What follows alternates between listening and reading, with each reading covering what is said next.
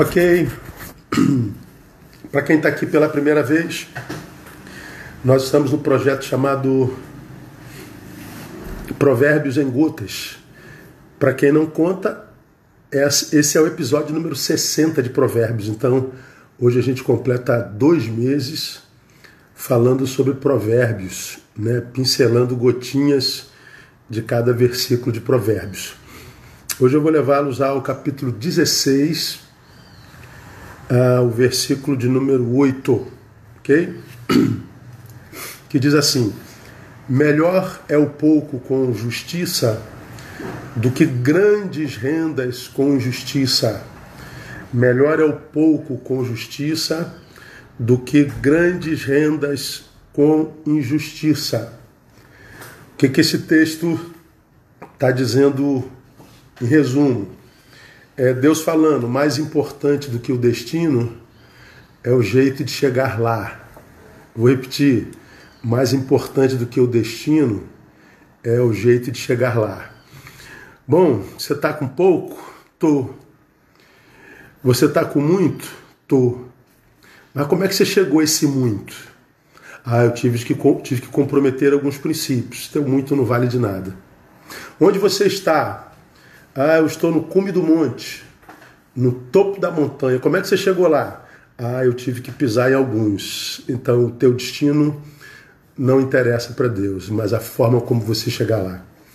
Então, o que o texto explicita, e é óbvio, é que na jornada, o que conta para Deus não é o resultado final. O que conta para Deus é a forma de lutar. Como é que a gente está lutando? Para Deus não é o, o resultado final, é o jeito de lutar.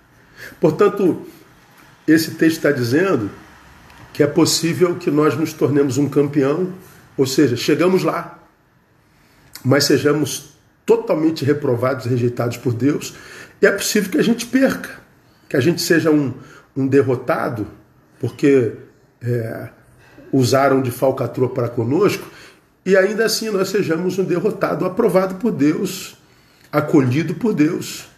Então o resultado para Deus não é o mais importante. Então o texto também diz que na vida o que importa não é o que dá certo. O que importa na vida é o que é certo. E lamentavelmente, eu e você sabemos que há muita gente, eu acho que é regra, que compromete o que é certo para que dê certo. A gente vê isso muito, inclusive, em igrejas.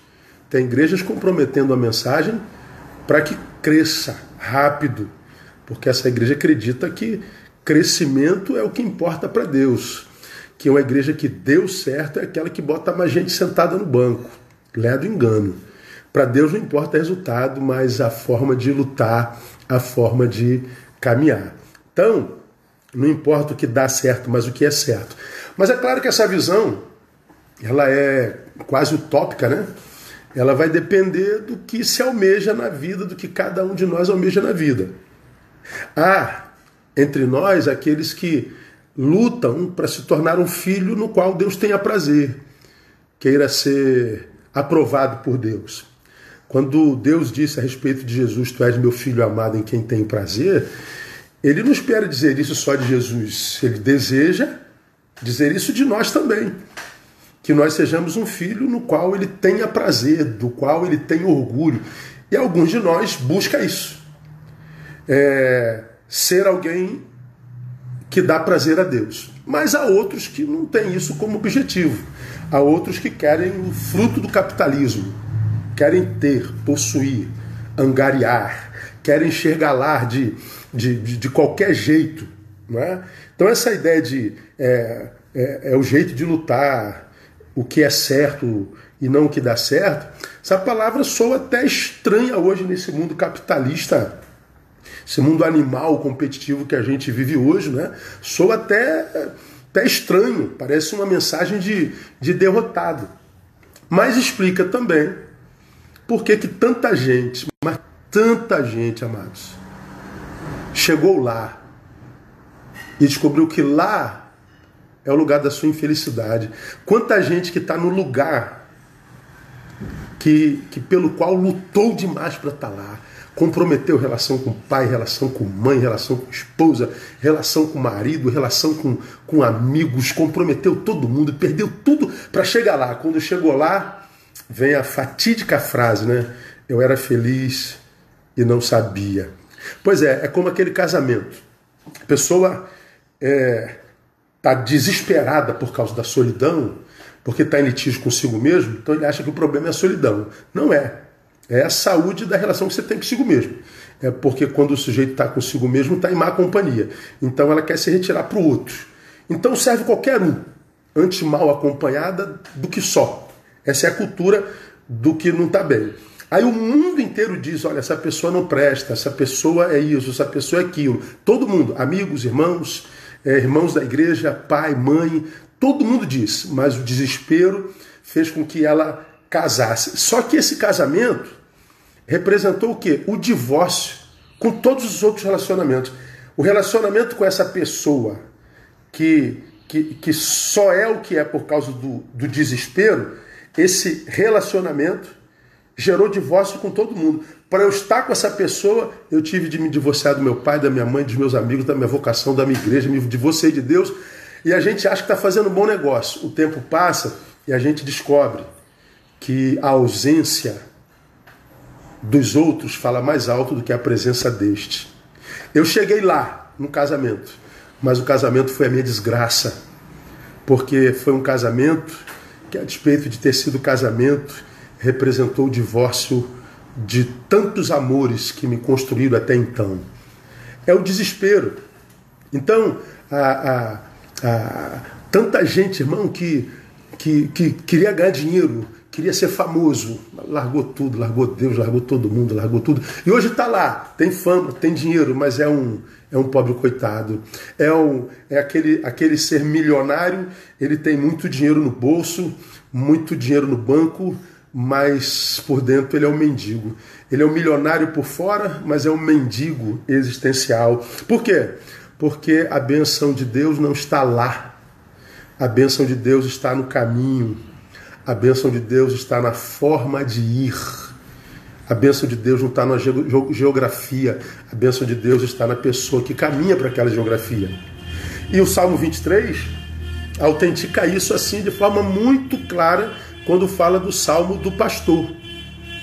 Ó, parou um, um carro que está aqui buzinando que só. Quando fala do Salmo do pastor. Diz que esse pastor, que não nos deixa faltar nada, nos guia, mas guia pela vereda da justiça. Ele não guia de qualquer jeito, porque esse pastor que guia não está visando o destino final, está visando a forma de ir, está visando a caminhada. Então, qualquer um que queira caminhar, chegar lá, por um caminho que não seja da justiça, esquece Deus e a sua bênção, porque não rola está revelado na sua palavra. Aqui vai uma crítica quanto mais a, a, por exemplo, a teologia, a teologia da prosperidade. A teologia da prosperidade coloca na coisa a bênção de Deus. Ou seja, abençoado não é quem é. Abençoado não é quem está a caminho. Abençoado é quem tem. Aí o que, que acontece?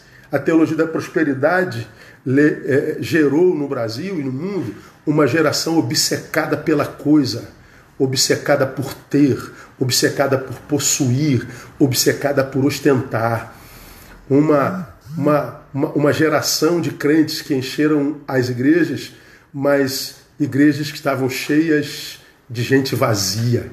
Porque a bênção não está na coisa, a bênção está na forma como a gente adquire essa coisa.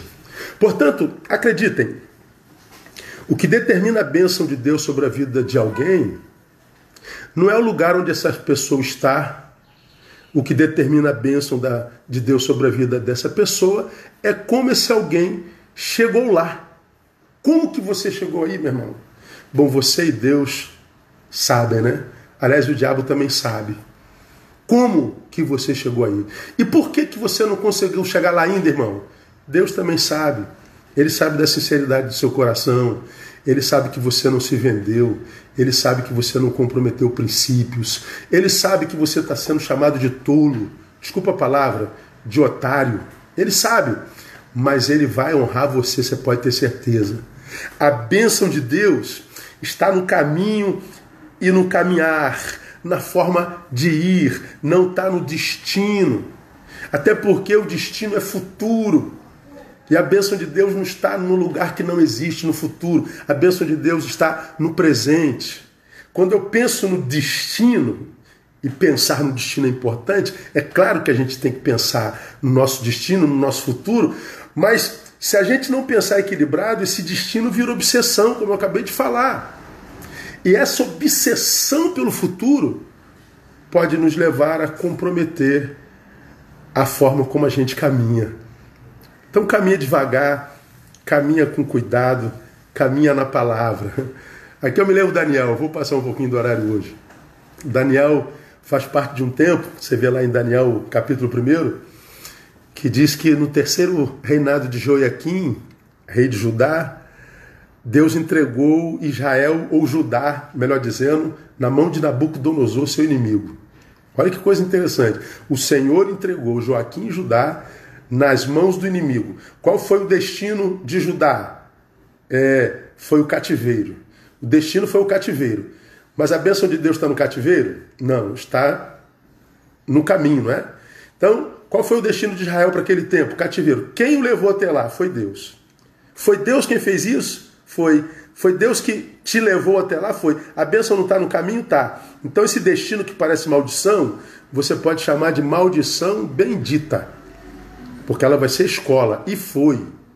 Só que lá, nas terras do cativeiro de Nabucodonosor, diz o texto que Nabucodonosor mandou que se escolhesse alguns meninos para servir no palácio, inteligentes, bonitos, e que eles comessem as especiarias do rei, que eles sentassem à mesa do rei, que eles vestissem a mesa do rei. Veja só, eles estão no cativeiro, humilhados, trancados, impedidos de ir e vir, mas aí eles são colocados no palácio do rei. Sim, mas quem foi que os levou para essa aparente bênção? Foi o inimigo chamado Nabucodonosor. O, o, o destino parece bênção? Parece. Mas quem levou até lá? O inimigo. Como a bênção está no caminho, e Deus não foi aquele que levou, então essa bênção é maldita. Então existe a maldição bendita por causa do caminho, e existe a bendição, a bênção maldita por causa de quem levou.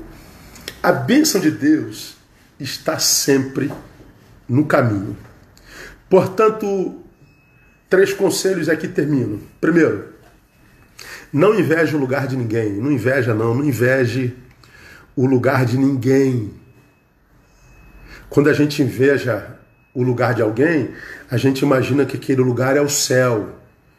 É, aquele lugar pode ser o céu só olhando do lado de fora mas quando chega do lado de dentro você vai ver que é um inferno. Por causa da forma como esse alguém que você inveja chegou lá. Não inveja o que uma pessoa tem nem onde ela está, porque você não sabe como ela chegou lá. Não inveja. Segundo, construa o seu futuro caminhando sempre com dignidade. Porque é na dignidade que Deus se torna parceiro, que ele vira paráclito que ele chega ao lado. Se não for com dignidade, o que, que pode acontecer? O próprio Deus pode te tirar de lá. Quanta gente você conhece que já esteve lá e que despencou porque não chegou com dignidade? Por último, não pare. De jeito nenhum, não desista. Não pare, não desista. Deus está vendo a dignidade, Deus está vendo a honestidade, Deus está vendo a honra com a qual você caminha. E para quem caminha com dignidade, quem caminha com honra, quem caminha com gratidão, quem caminha com solidariedade, certamente essa caminhada será recompensada por ele. Por quê? Porque melhor é o pouco com justiça do que grandes rendas com injustiça. O Deus da justiça vai saber te recompensar. Dignidade sempre. Amém, amados? Que Deus nos abençoe, que nos dê um dia de muito boas notícias. Fiquem com ele. Paz.